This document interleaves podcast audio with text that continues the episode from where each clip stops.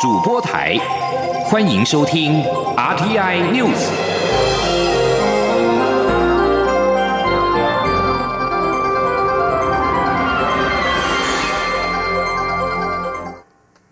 听众朋友您好，欢迎收听这节央广主播台提供给您的 RTI News，我是张顺祥。蔡英文总统今天接见来访的美国前参议员陶德一行。总统在致辞的时候表示，这是拜登政府上任之后首次派团访台，展现台美双方持续深化的伙伴关系。总统并且指出，中国军机以及军舰近来频繁进行军事活动，不仅改变印太地区的现状，也威胁区域和平稳定。台湾愿和理念相近国家共同阻止冒进跟挑衅的行为。请听记者欧阳梦平的采访报道。蔡英文总统今天上午在总统府接见来访的美国前参议员陶德、前副国务卿阿米塔吉、史坦伯格以及美国国务院台湾协调处处长白丹利等一行。总统在致辞时，首先欢迎陶德率团访台，并表示这是拜登政府上任以来首次派团访台，展现双方持续深化的伙伴关系。总统指出，拜登上任后，台美关系持续稳定发展。美国国务卿布林肯及国防部长奥斯汀都曾公开表示，美国对台湾的支持坚若磐石。另外，美国国务院宣布新的对台交往准则，台美签署海巡工作小组了解备忘录，都展现出台美关系的实质进展。总统表示，台湾守住疫情防线，维持蓬勃的经济活力，成为可信赖的经贸伙伴。台美也在供应链安全、五 G 科技以及基础建设等方面展开更密切的合作。我方期待能够尽速重启 T 法对话，并进一步强化双边的经贸伙伴关系。另外，总统也指出，拜登政府在气候变迁议题上积极展开国际合作，台湾有决心推动减碳，并全力发展绿能，相信这也是台美可以长期合作的重要议题。总统也借此机会感谢拜登政府多次重申台海稳定和平的重要性。他并指出，中国军舰、军机的频繁活动已经对区域造成威胁。台湾愿意与理念相近国家共同守护印太区域的和平稳定。总统说：“近来中国频繁派遣军舰以及军机在周边海空域进行军事活动，这不仅改变亚印太的地区的现状。”也威胁区域的和平稳定。台湾作为积极贡献国际社会的一份子，我们非常愿意和理念相近的国家，包括美国，共同守护印太区域的和平及稳定，并且阻止冒进以及挑衅的行为。对于国际近年重视的认知战，总统表示，台湾在这部分，尤其是在对假讯息的阴影方面，有相当的经验。他也期待台美在打击假讯息上能够延续合作，并与国际伙伴共同分享经验。中央广播电台记者欧阳梦平在台北采访报道。美国前参议员陶德等一行今天上午到总统府会见蔡英文总统。陶德致辞的时候表示，他此行是应老友美国总统拜登之托，重申美国对台美关系的承诺，以及深化双方合作的坚持。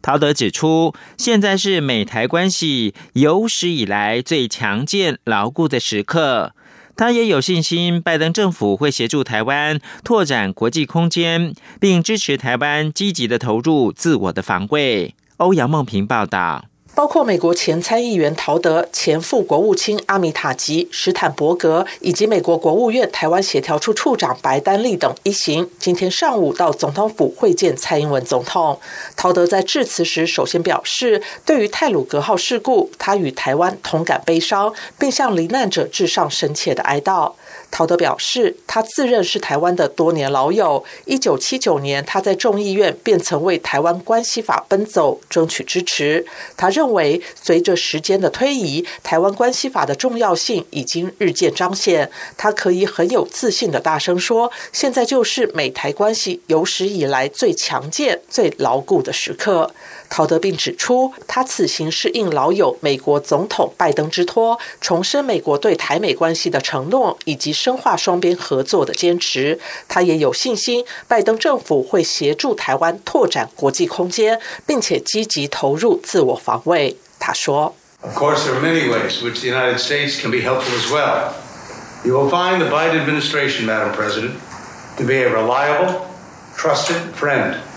and I'm confident this administration will help you expand your international space and support your investments in self-defense.”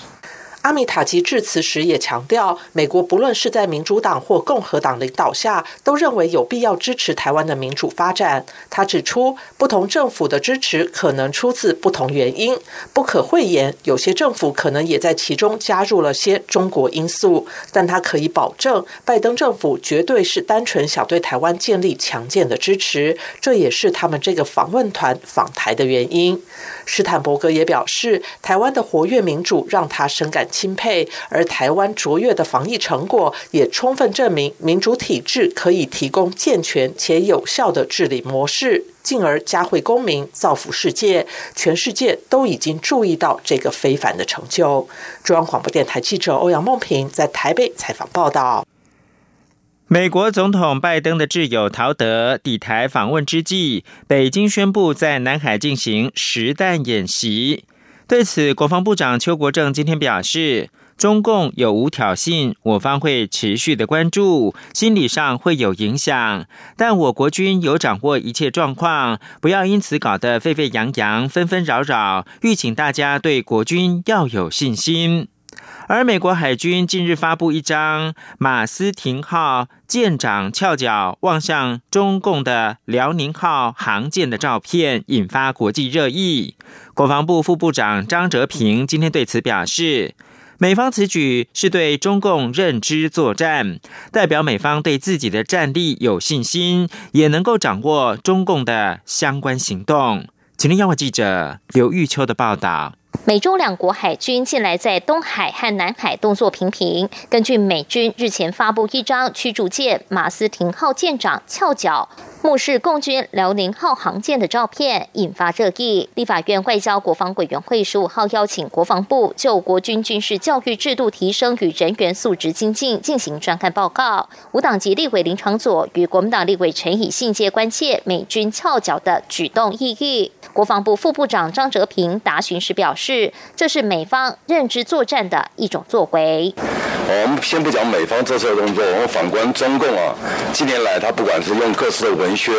然后一些剪贴的贴图或照片，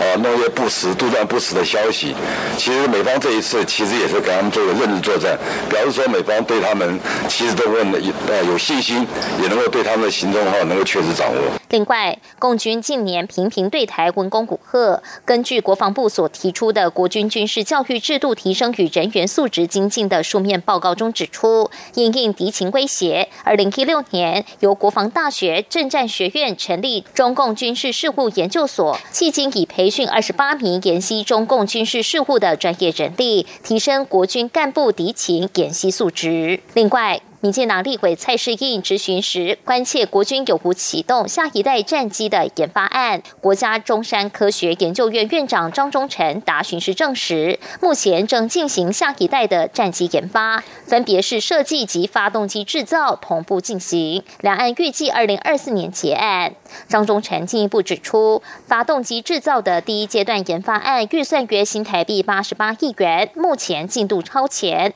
整体设计预算约十七亿。包括二十四项的关键技术在内的设计进度均正常。中广电台记者刘秋采访报道。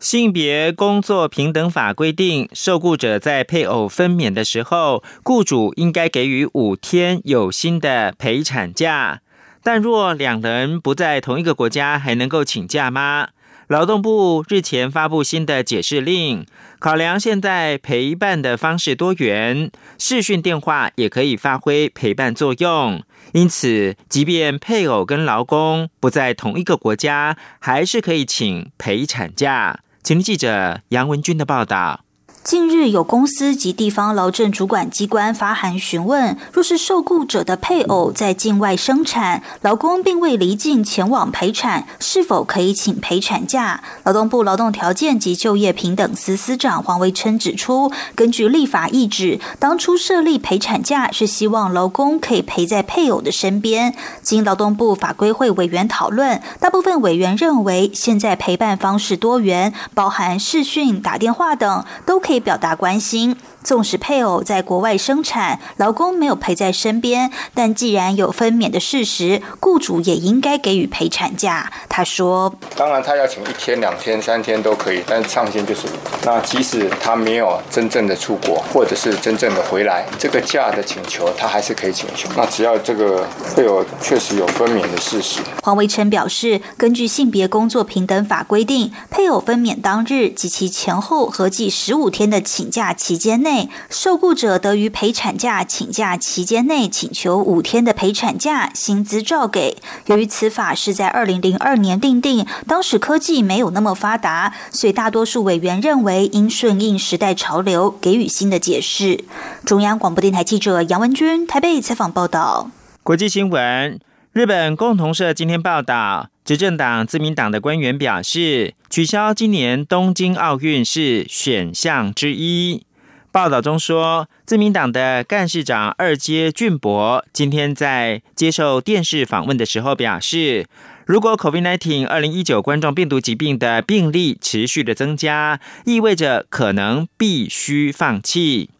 不过，日本东京奥运正进行圣火的传递，但是因为疫情升温，继大阪府日前将圣火改为不公开进行之后，冲绳县也严拟要跟进。五月初圣火到冲绳的时候，本岛拟将取消公开道路传圣火，改为没有观众进行。不过，离岛的石原市。宫古岛市以及座间卫村则按原定计划维持在公开的道路传圣火。日本的奥运大臣丸川珠代表示，参加东京奥运跟帕运的选手，你每天实施 COVID-19 的病毒检验，一旦发现确诊，将会紧速的隔离。日本政府去年十二月在会诊的奥运防疫对策的其中报告，原本是规划选手将在入住选手村的时候，以及每四到五天进行一次的检验，如今是每天要实施 COVID-19 的病毒检验。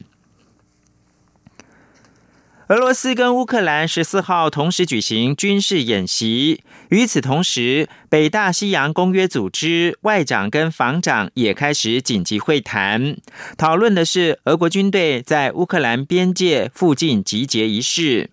俄国在乌克兰附近和二零一四年兼并的克里米亚半岛集结大批的兵力，令华府跟北约感到忧心。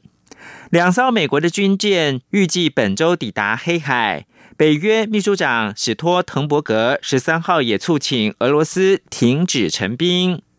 在美军船舰抵达之前，俄国的海军十四号开始在黑海演练朝地面跟空中目标开火。另外一方面，乌克兰的武装部队则是在靠近克里米亚半岛的边界演练击退坦克跟步兵攻击。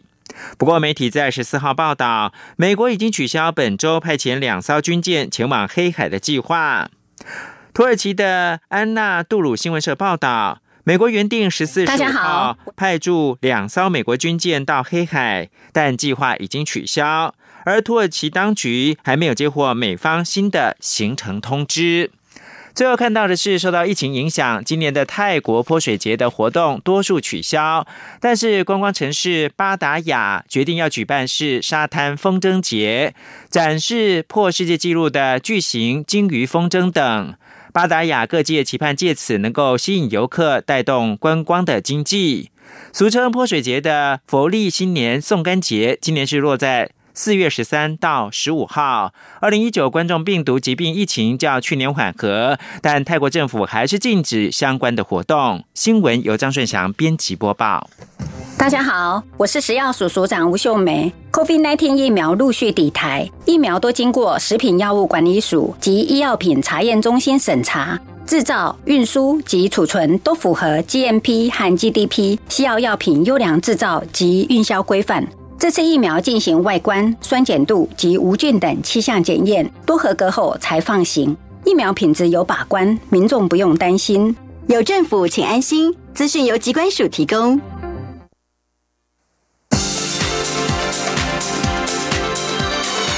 这里是中央广播电台台湾之音，欢迎继续收听新闻。欢迎继续收听新闻，我是陈怡君。中国宣布在南海实弹演习，引起美国国务院的关切，并且强调会持续与台湾深化非官方安全关系。外交部发言人欧江安今天回应指出，外交部感谢美方相关的友善回应。至于美国前联邦参议员陶德率团访台，引来中国官方的批评，欧江安则表示，我国是主权独立国家，与他国正常往来，中国政府无权智慧。记者王维婷的报道：美国前联邦参议员陶德率团访台，引来中国官方批评。欧江安指出，我国是主权独立的国家。与他国正常往来，中国政府无权智慧，只有民选总统及民选政府才能在国际间代表台湾人民。欧江安说：“中方呃的这个论调，所谓的台湾是中华人民共和国的一部分，这个荒谬的论调基本上是自欺欺人，哦，荒诞无理的。台湾就是台湾，我们有完整的国格，我们不是中华人民共和国的一部分，哦，台湾没有一天哦受到中华人民共和国的管辖。”欧江安表示，使用威吓毒武方式强迫台湾人民接受“一国两制”的做法，只会产生反效果，且更厌恶中国共产党政权。另一方面，加拿大众议院通过提案，认为蔡英文总统是哈利法克斯国际安全论坛马凯国际领袖奖的理想人选。加拿大总理杜鲁道也承诺将继续赞助该论坛。欧江安指出，对上述发展表示欢迎与感谢。中央广播电台记者王兆坤台北采访报道：因应产业数位转型以及台商回流，行政院科技汇报办公室推估，台湾到了二零三零年，在跨领域与自通讯数位能力方面，将会有八万三千个人才缺口。教育部长潘文忠今天表示，教育部从这个学年度起，将透过三大途径，连续十一年，每年平均增加培育七千五百名相关的高阶人才，以支持我国产业数位转型的需求。记者陈国维的报道。立法院教育及文化委员会十五号邀请教育部长潘文忠进行科技教育实施现况及发展专题报告。潘文忠表示，因应五加二产业创新及配合台商回流，国外科技大厂将加大对台湾的投资力道，所以教育部将透过三大途径，包括扩充资通讯相关系所名额，培育跨领域资通讯数位人才，以及建立资通讯数位科技第二专长培育管道，每年平均增加培育七千五百人，预计。十一年后补足八万三千个人才缺口。当时会提出有跨领域的这部分，这也是从他们的需求端来说了。嗯，就说这些自通讯人，他除了工程人才哈这个以外，他们其实希望有跨领域的这一部分。哎，那另外也希望说，呃，既有原来可能在相关职场上，但是他是有机会啊在这上面来做，所以就这三个管道来进行。潘文中说，优质的大学校院可在这方面申请增加百分之十到百分之十五的人才培育量，以培养高阶研发人才及工程师。这个学年度共核定增加三千五百七十五个名额，下个学年度还将资通讯领域扩大到半导体、AI 及机械等相关系所，并核定增额六千六百五十四名。教育部提到，这个学年度也规划让非资通讯系所的学生可以修读数位科技微学程，目标是学。学士班总人数的百分之六。另外，也透过开放式大学的多元培育模式，提供毕业生与在职人士取得资通讯数位科技第二专长。这两年共核定近三千个外加名额。中央广播电台记者陈国维台北采访报道。在泰鲁格号事故之后，交通部长林佳龙向蔡英文总统和行政院长苏贞昌请辞。行政院发言人罗秉成今天表示，苏奎十三号邀请林佳龙到行政院商谈，就台铁改革等交换看法。罗秉成说，林佳龙辞意甚坚。经过询问林佳龙意愿之后，苏贞昌在十四号批准了林佳龙的辞呈，四月二十号生效。泰鲁格事故发生之后，林佳龙四月三号以电话先向苏奎口头请辞，四月七号提出书面辞呈，但行政院皆以善后工作为先，暂时不讨论是否准辞。罗秉成今天在行政院会之后的记者会表示，苏贞昌十三号约见林佳龙讨论请辞事宜，他辞意甚坚。林佳龙向苏贞昌表示，事故现场将恢复通车，事故罹难者公祭也将举办。他希望四月二十号后卸下交通部长的职务。苏贞昌基于尊重林佳龙的意愿，已经批准了辞呈，并从四月二十号起生效。至于接替人选，正在征询当中。而立法院交通委员会今天也举办了台铁局彻底改革及铁路法修正方向的公听会，希望凝聚各界意见，让类似泰鲁格号事故的悲剧不再发生。会中有学者批评行政院将台铁总体检报告搁置了八个月，导致悲剧发生；也有学者呼吁行政院及工会放手，让台铁公司化。记者吴丽君的报道。台铁局在三年内接连发生普悠玛号及泰鲁格号列车重大死伤意外，为了防范类似的悲剧不再重演，立法院交通委员会十五号举办公听会，希望凝聚各界对改革台铁的意见。会中代理台铁局长的交通部常务次长齐文忠指出，行政院在二零一九年一月提出的台铁总体检报。报告分三个期程办理一百四十四项改善项目，目前交通部已解除列管一百零九项，还有三十五项列管中。此外，台铁也在二零一八年十二月成立营运安全处，并于二零一九年由台铁局长每个月召开安全委员会议，同时导入安全管理系统，预计明年十月完成。建制。不过，身为台铁安全委员会成员的消基会交通委员会学者李克聪指出，泰鲁格事故凸显严重的工地管理问题，但是行政院却将台铁总体检报告搁置了八个月未核定，导致他们在今年二月检视总体检报告提出的建议，包括需确认考核工地安全管理的 S.O。批执行成效，以及应积极追踪处理施工计划需提列风险、危害事项及消除措施，同时针对台铁员工及委托发包的厂商做安全意识的教育训练，但也来不及阻止悲剧发生。李克聪说：“那这个事项本来已经解除列管，经过我们检讨之后呢，台铁把它调整成需办理考。”和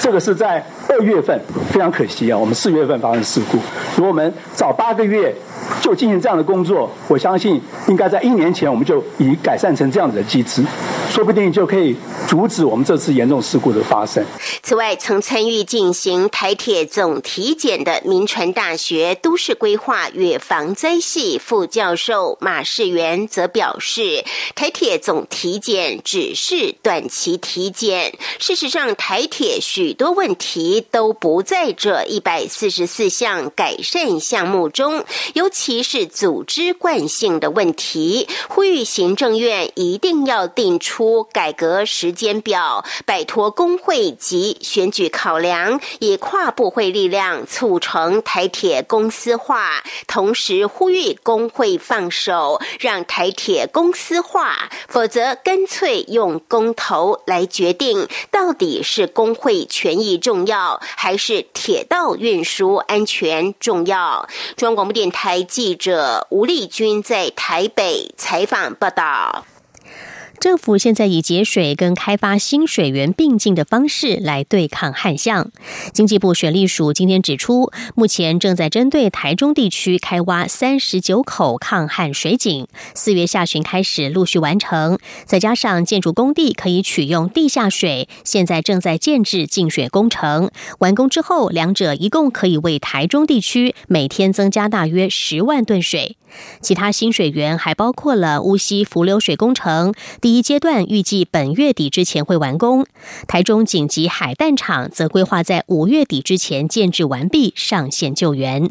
记者谢嘉欣的报道。台湾面临半世纪以来最严峻旱象，尤其中部地区苗栗、台中及北彰化地区已实施公五停二限水。经济部长王美花日前也强调，除了调度以外，也一边节水一边开辟新水源来抗旱。经济部水利署指出，以旱象最严峻的大台中地区而言，正透过多种方式开发新水源，例如台中已有五十六座抗旱水井，现在还要再多凿三十九口，预计在四。月二十号以后可陆续开凿完毕。另一方面，已掌握台中五十二座建筑工地可抽地下水使用，且现在多开放给民众装水。其中有两处正在建制净水工程，导入自来水系统。水利署副署长王义峰说：“四月二十号以后就会陆续一口一口的完成，那会在母亲节以前全部完工。建筑工地现在正在进行，会在这个礼拜。”有一点零五会在这个礼拜